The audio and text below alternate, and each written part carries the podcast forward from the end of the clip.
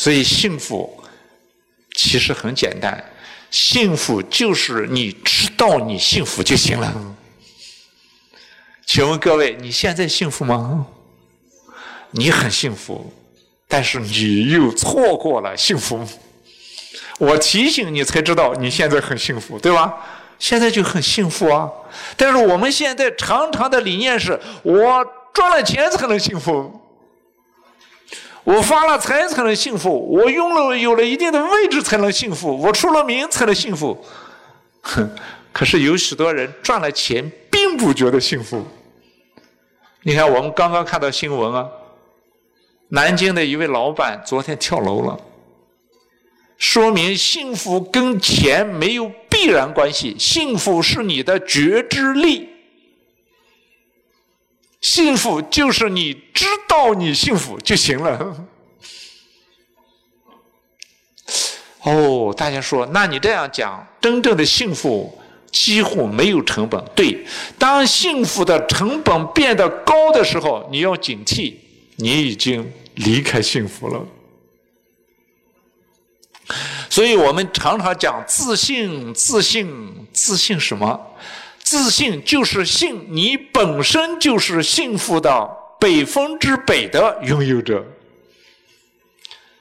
大家都带过小孩儿，你看那个小孩子吃饱奶的时候躺在床上，好看不好看？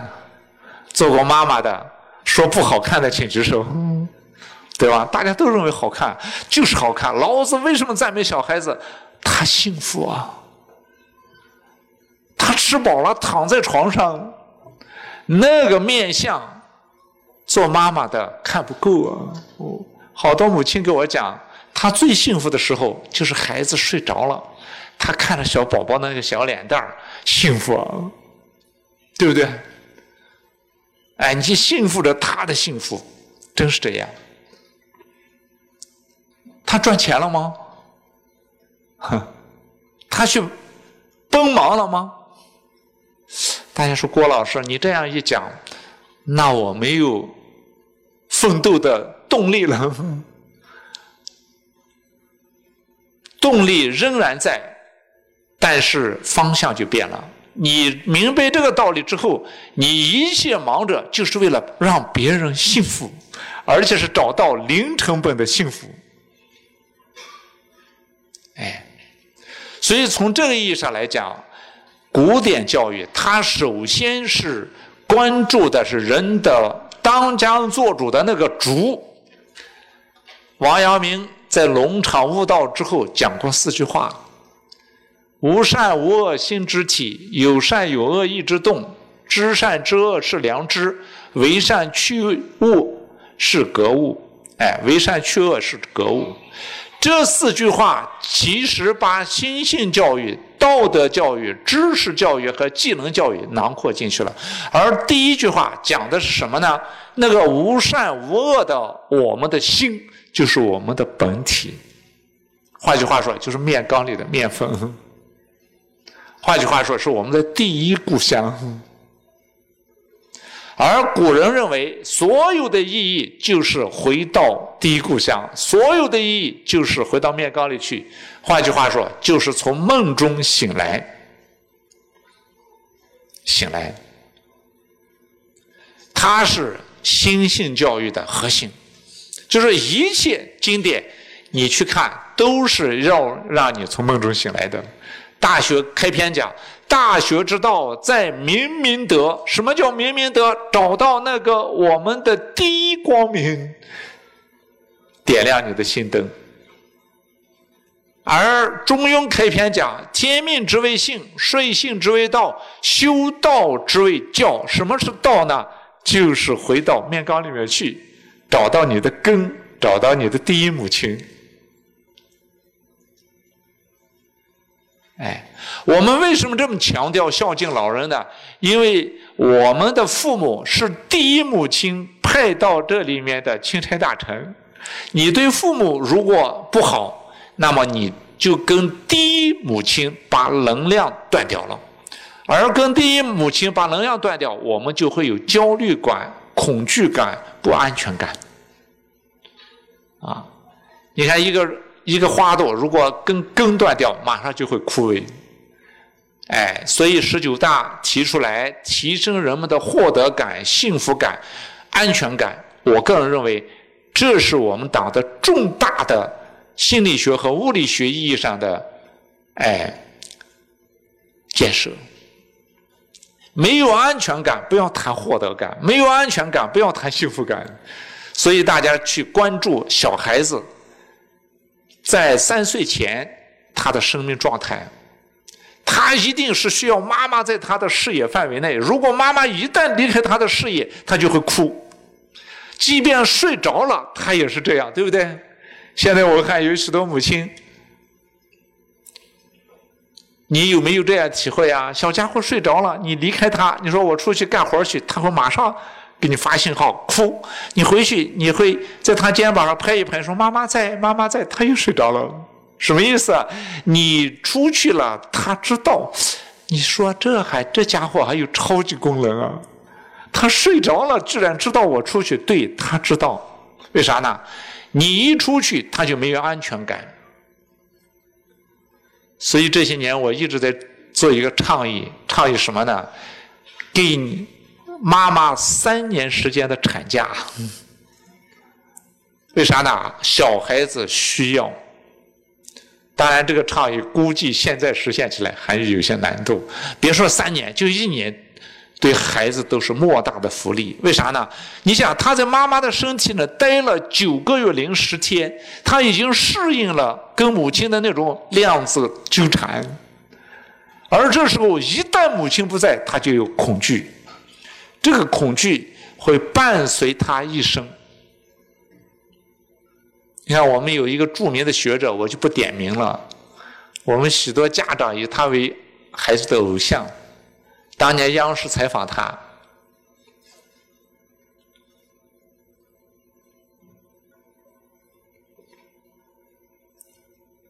他带着学生也不断的呼喊，他创造了一种学习方法。后来这一位学者，大家都知道，家庭生活失败了。哎，后来他自己讲，他有抑郁症倾向，制造了家庭暴力。许多人谴责他，但是不知道，他恰恰他的问题出现在哪里呢？他在最需要母亲的时候，母亲缺席了，所以他的心理中就出现了一个坑洞，没有安全感。的人会有什么特点呢？他要制造一些动作来掩盖内心的恐惧。所以各位请注意，如果一个班上有学生特别好动，你去观察，你去调查，这个孩子很可能小的时候缺了母爱。所以在场的家长，如果你的孩子特别好动、特别捣蛋，你就要注意。要补课，哪一课呢？补给他充分的安全感的补偿，那就是要更多的给他一些爱。哎，为什么他要他要通向别人呢？他要引起你关注。他为什么要引起你关注呢？他小的时候缺了父亲和母亲的关注，所以现在我们都忙啊。带过小孩子，你知道，小孩子那玩泥巴的时候，需要爸爸妈妈陪着他。我有一次，小家伙在那玩沙子的时候，我说我看着他玩进去了，我就拿出手机来处理信件。没想到他突然来了一句说：“爸爸，坐下陪我玩。”哎，他需要你介入，跟他同频，跟他共振。从那以后，我出门我就留心了。哎，他玩泥巴，我就玩泥巴；他玩沙子，我就玩沙子。他需要你给他一个同频的陪伴啊！但是许多家长呢，玩什么泥巴呀？回家背唐诗去。其实孩子在玩泥巴的时候，你知道他在干嘛呢？他就是在。进行现场感训练。我在《寻找安详》这一本书里面，有三分之一的篇幅在讲现场感。就是说，一个人找不到现场感，他一定活在焦虑和抑郁里面。你看，有这个《寻找安详》里面有一个作者介绍了，他当年焦虑到什么程度呢？北京海军总医院的重度抑郁症患者，哎，不断的跑北京。后来呢，看完《寻找安详》这本书之后，他找到现场感的之后啊，慢慢就好了。现在已经很正常了。当年他都没办法工作了，他是一个学校的高校的老师，他都休克多年了，啊，而且学校领导说你好好活着就是对我们工作最大的支持。现在全好了。原因在哪里呢？他回回不到现场了，就是刚才我们这个实验里面讲到的，他常常走神、走神、走神，当最后神收不回来的时候，这个人就抑郁了。所以走神是什么走掉了呢？能量走掉了。所以古典教育里面讲到的精气神，是我们所有教育要最后提供给孩子的，就像。我们有各种电器，如果突然没电了，所有电器都没用了。手机的功能再好，没电了，它都是零。所以，古典教育它建立的一个概念，什么样的概念呢？能量比能力更重要。哎，就是你你你上了面包大学、面条大学、点心大学、点心博士后、面包博士后，但是最后你面缸里没面糊，等于零。所以能量比能力更重要。那么能量在哪里？在心性教育。哎，心性教育是挖掘能量的、发现能量的，而道德教育是让能量保持不流失的。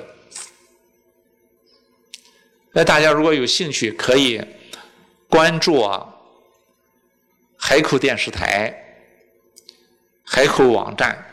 如果能收到海口电视台，我在海口电视台讲过五十二集《弟子规》，哎，就是海广网啊，海口广播电视台的网站，下载他们的 APP 啊，你可以看到。这五十二集《弟子规》里面，我就是从如何保持孩子的生命力讲了五十二节课，我把《弟子规》哎解读成。哎，心性教育、道德教育、知识教育和技能教育的全面教育的一个方法论，从这个层面去讲的。现在已经播出了七集，大家反响还不错。哎，那么把这个概念给大家做一个简单的介绍之后，我们就知道孩子的学习效率的好不好。跟心性性教育密切相关，为啥呢？他能把他走掉的神收回来，就是他的专注力啊。所以我们发现有许多孩子呢，他在课堂上就能够把他所要的知识消化掉。哎，哎，你看模拟考试，他总是考第一，考前面，好像他学习非常轻松。但是，请注意，这些孩子他在上课的时候注意力非常专注。我们曾经做过一个训练，哎，就是在课堂上对一些学生作为一个训练，做个实验。我们就用这种跟踪呼吸的方式，发现相当多的学生，事实上到了初中和高中时候都没有养成如何回到现场。哎，你比如说，你比如说，我们放一个东西，这个桌签放到桌子上，咚的一声，这个孩子显然没有经过现场感训练。如果经过现场感训练的孩子，他把这个桌签放在桌子上是没有声音的。他关门的时候，门是没有响声的。他洗脸的时候，那个水是弄不到盆子外面的。哎，有过现场感的训练的孩子走路跟没有的、没有训练过的孩子不一样。有过现场感训练的孩子，他走路很稳，速度很快，但是很稳。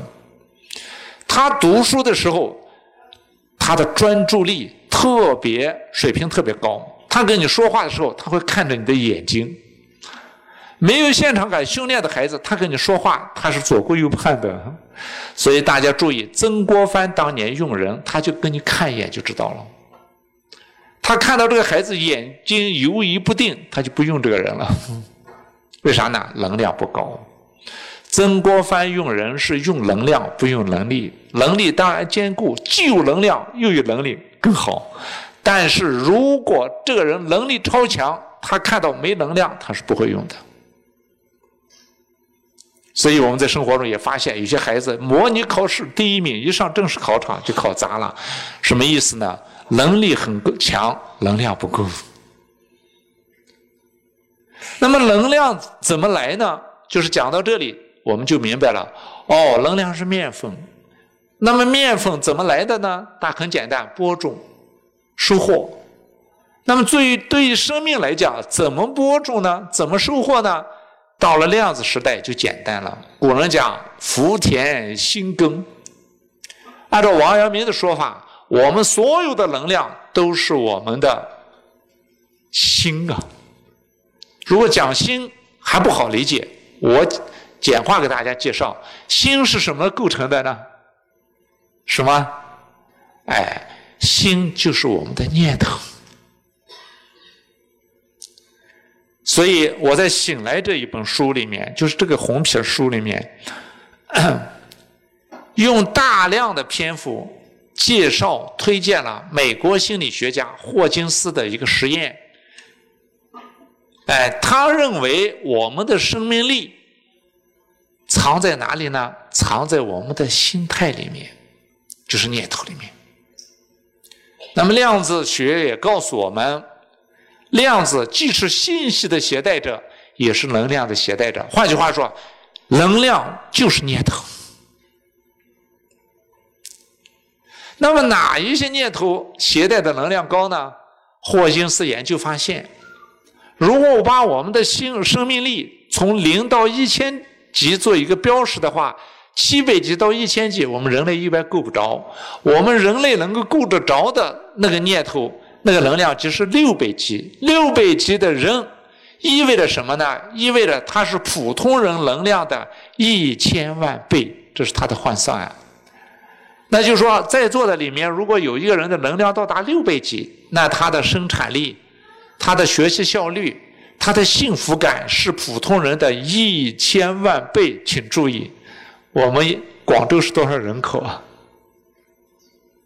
所以广州如果有一个人他的能量到达六百级，那还得了啊？换句话说，大地上几乎没有六百级的人。那么到底有没有？有，比如说孔子，孔子到了六十岁的时候，他的境界是耳顺境界。耳顺境界就是六百级，为什么呢？霍金斯发现，都一样，这个念头携带的能量是六百级。那各位想一想，都一样，在生活中是一个什么样的表现呢？大家看孔子讲六十岁的时候，他实现了耳顺。耳顺什么意思呢？太太表扬他，他也很快乐；太太批评他，他也很快乐。涨工资他也快乐，降工资他也快乐，提拔他也快乐，降级他也快乐。换句话说，这个人的内心的喜悦已经不受外在条件的制约，这就是圣人境界，这都一样。我到大学讲课的时候，我常常给 大学生讲，为了让他们好理解，我说：当男男生一眼看下去，女生都一样；当女生看下去，下面的男生都一样，你就没焦虑了，对不对？都一样。人的焦虑是选择啊，因为选择而去争夺。现在都一样了，你看就没焦虑了。哎，当然这是一个。开玩笑的讲法，但是在生活中，我们如果用一点点都一样这个念头心态，我们的幸福感会大增。你看，我以前就常常烦恼，烦恼什么呢？太太做上来我爱吃的，我就欢天喜地；如果哪天做的不对胃口啊，脸就掉下来。现在不管太太端上来什么饭，哪怕剩饭，我也说好吃。你看，你的幸福感就提高了，对不对？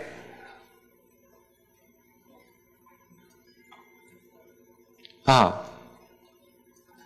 当你把这个原理搞清楚之后，你就更加容易理解什么叫幸福了。所以我有一个朋友，要死要活的要换太太，我说别换太太，换太太很辛苦。他说那换什么呀？那怎么办呢？我说我教你用换念头的方法。把换太太这个大工程代替掉。他说：“你有这个本事啊！”我说：“我就这么操练过来的。”哎，你怎么办呢？哎，别换太太，换念头就行了。怎么换呢？眼睛一睁开，早晨，你就对着太太做心理暗示。哎，怎么暗示呢？你说：“西施，西施，西施。”大家说啊，你这忽悠人啊！这是真的，这是教你们真的真正的生产力。心理学上有个实验啊，我一讲大家就认可我的观点了。请吃北京烤鸭，哎呀，大家觉得香啊，哈喇子就下来了。换个念头。换个什么样的念头呢？我讲一个念头，大家别啊，别紧张啊。换个念头，请吃鸭的尸体，你还想吃吗？你看，同样的一个存在，念头变了，你的感觉就变了。其实幸福就这么简单。但是现在人把自己搞得很辛苦。那么我们处理夫妻关系，跟这个一模一样。为什么谈恋爱的人时候你就觉得他是天下最最好的人？结婚证一领呢，感觉变了。是太太变了吗？是丈夫变了吗？非也。什么变了呢？你的念头变了。大家说光变，这个你别讲，这个是人的喜新厌旧的习性。哎，那么喜新厌旧的习性又是什么呢？广东人爱喝茶，爱喝功夫茶，你怎么天天喝，都天天很享受呢？怎么太太天天面对你就不享受了呢？说明什么呢？说明你被欺骗，被什么欺骗呢？你的关照力、关照水平减弱了。当你有足够的关照力，你会发现每一次吃土豆丝都香的惊天动地，是不是这样？幸福的是你的感受力。这就很关键，所以我们看到古典教育、家训也好，哎，书院教育也好，其实都是在提高孩子的幸福力。请注意，我用这个词“幸福力”。如果一个孩子的幸福力没有开发出来，他躺在幸福的金山上也不幸福。就是对幸福的感受力，所以我现在在《寻找安详》这一本书里面啊，在这一本书里面，我反复的用一些方法，换着法子让大家提高幸福力。你比如说喝水，大家喝水怎么喝呢？许多人喝水咣咣的一下就下去了，我让大家怎么喝呢？喝一口，分三次咽下去。为什么这么做呢？锻炼在喝水的时候，充分的、全面的感受水。明白我的意思吗？喝功夫茶的人就有有这个味道。哎，你看一般的人他喝不出来那个味儿。喝功夫茶功夫深的人，他都一喝就知道那个茶是什么时候采的，是在阳面采的呢，还是在阴面采的？他的感受力高，而这种感受力特别高的人，他在生命终结的那一刻，请注意我这句话很关键，在生命终结的那一刻，他就能够为生命当家做主。心性教育重重要不重要啊？重要啊！他不会搭错车。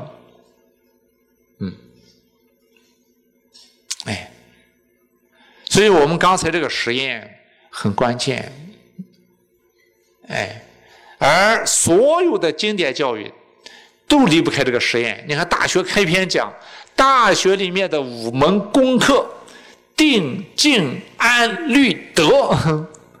我们怎么样才能获得呢？这个人要有智慧。我们怎么样才能有这样能够有智慧呢？这个人首先要有安的能力。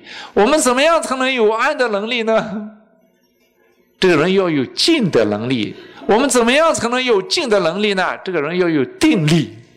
所以，古典教育里面的重要的课程是训练孩子的定力。怎么训练？日常生活中去练，吃饭的时候为什么古人不让他说话？大家今天晚上去实验，一顿饭你不要让孩子说话，看这个孩子能不能做到？几乎没有哪些孩子能做到。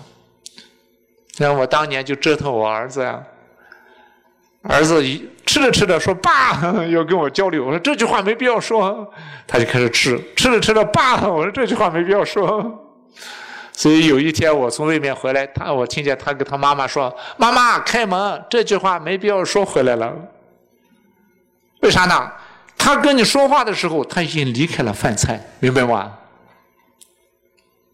他已经跟饭菜的味道错过，他常常跟饭菜的味道错过，他就会常常跟幸福错过。就是你不知道你幸福啊。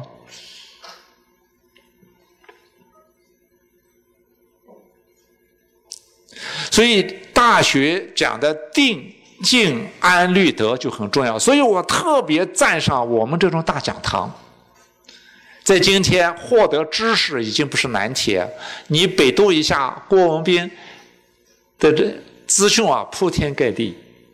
但是你在百度里面搜不出来，坐在下面听郭文斌说话的这种感觉，能搜出来吗？搜不出来，所以今天这个时代是一个大讲堂时代，而且这个讲堂如果效果好，会有奇迹发生。哎，你看我们现在，我参加一些全国的几千人的那些公益论坛，三天的论坛下来，许多人的一些身体上的老毛病就好掉了。不是讲课的人有多能耐，是那个磁场。为啥呢？大家都看到那个中北灯共振的那个视频，对不对？大家在同一个频率下共振的时候，你的一些经络呀什么的，它就被打开了。而中国人讲心物一元，他认为你的心结开了，你的身结也就开了。许多身体上的毛病其实是你的心造成的。不相信？我们现在做实验。我们做个实验，哎，请你把你的肠肠胃放松，你试一下，哎，你给他一个指令，你发现你的肠子平常是紧张的，哎，放松，你会发现小腹那个地方哗就放松了。哎，请你把你的把你的心放下去，放松，哎。这谁能放松？我教你一个方法，你试一下，你的心就咚就下去了。什么方法呢？你笑一下，嘿，你去你去嗨的一下，嗨，你会发现心咚就下去了，对不对？你现在就是，嗨，对不对？哦，原来我们发现我们的心平时是悬着的，怎么样的人心悬的严重呢？焦虑的人。所以我们说提心吊胆。那大家知道人在什么样的时候会提心吊胆吗？哎，做见不了人的事情的时候会提心吊胆。所以一个人提心吊胆时间长了，我们的五脏六腑就被伤掉了。那么一个人在什么样的情况下不提心吊胆呢？正大光明。所以古人讲“君子慎独”，哎，哦，原来心物一元，心物一元，你的心就是你的身。所以我们记住乡愁拍了许多长寿的村落，你看那些活一百来岁的老人，他有一个特点，他的心大。我们常说这个老人心大，心大，那多大的心算才算心大？什么样的心心大呢？都一样的心，都一样。儿媳妇，你骂我我也开心，你表扬我我也开心。你看这样的公公婆婆长寿，哎，出去到到处说儿媳妇坏话的那些公公婆婆肯定有问题。哎，所以有一个老太太老爷爷很有智慧呀。逢人就说：“哎呀，我那个儿媳妇可孝道了，可孝敬了。为啥呢？天天给我倒尿壶，啊，不嫌脏，不嫌累。有一天，有一个村子里的人碰到这个儿媳妇，说：‘哎呀，你怎么做到的？你都不嫌弃你婆婆的，天天给她倒尿壶。’这个儿媳妇啊，惭愧了一下，咋回事呢？”她从来给婆婆没倒过尿壶，但是婆婆见了就说倒尿壶。第二天，婆婆还睡着，门开了，这位儿媳妇提着尿壶去倒了。就是这种人呢，他活得快乐，不计较。所以我有一次有一个有一位有一位女士跟我倾诉说，她先生已经好久夜不归宿了。很苦恼，他问我有什么好办法，我说有好办法。我说你换念头啊，怎么换呢？哎，他天天不回来，你还可以少做一顿饭嘛。啊，少少少用你们家的电，少用你们家的面。他说啊，那我换不过来啊。我说那我再教你一个方法，什么方法呢？他总有一天会回来，什么话都别说。打一盆洗脚水，默默地放在床头走人。他凭什么呀？他怎么不不给我一盆洗脚水？我说就凭你要把他搞回来，因为夫妻之间你争高低争不了高低的。哎，要多用都一样的思维，什么意思？回来和不回来都一样。大家说啊，郭文斌，你这是轰啊轰啊，让我们没有是非观。我们活着的意义是幸福，当然是非标准是有的，但第一要我要先幸福。当你是一个幸福的人的时候，丈夫迟早会回来。为啥呢？跟你在一块能量高啊，你是一千倍于普通人，这就很关键。那霍金斯呢？发现都一样这样的一个念头，带给人的能量这么高，我们在生活中就要用一点点。怎么用呢？都一样，既然这么重要，我们就有有可能的话，把我们不一样的念头呢换成都一样。哎，那么怎么换呢？把欲望放下一点点，我们就都一样了，向都一样靠拢。所以我们会发现，那些把多余的财富拿出来做公益的人快乐，为啥呢？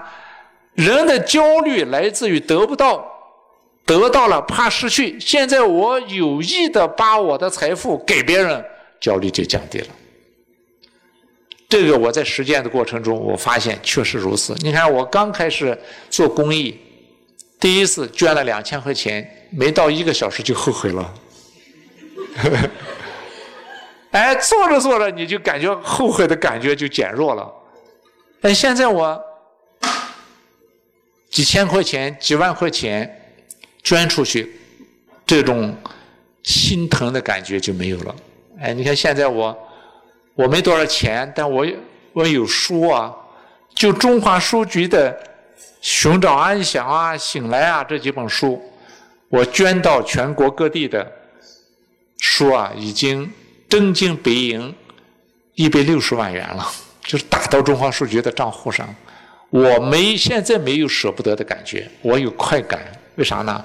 都一样，哎。因为你真的到了这个层面的时候，你会发现这一万块钱装在我兜里，跟装在你兜里都一样。为啥呢？钱是让人用的，对不对？你看这个，我们广州市图书馆的这个演播厅漂亮不漂亮啊？很漂亮，比我们家的房子漂亮多了。哎，它的产权。属于广州图书馆，但今天下午使用权归郭文斌，对不对？早晨我在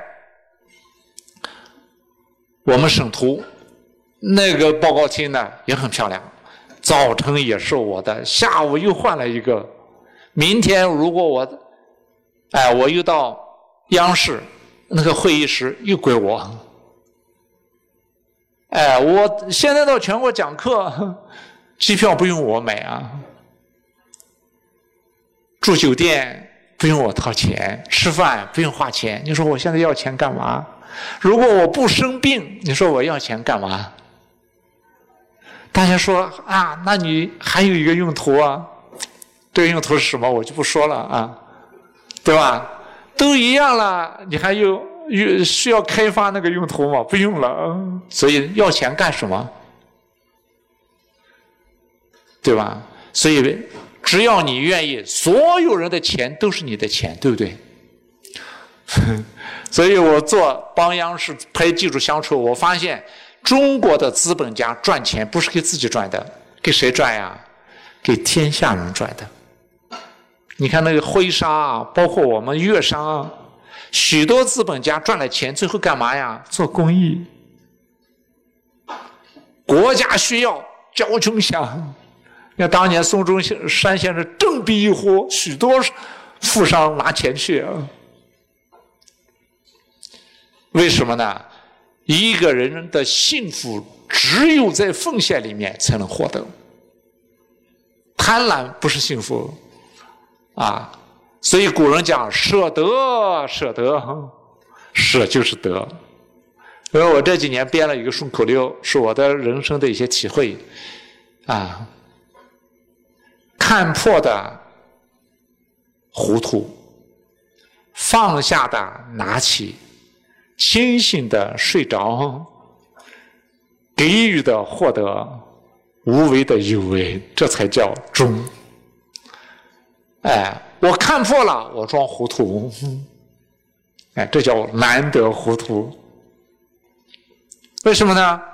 先生不回来，好几个晚上不回来，回来了，你说，哎呀，先生啊，你很辛苦啊，最近单位这么忙，加了这么天班啊，装糊涂。啊你的先生说，哎呀，我错了，我错了，我的太太多贤惠，明明我在外面做对不住太太的事，人家还说我在加班。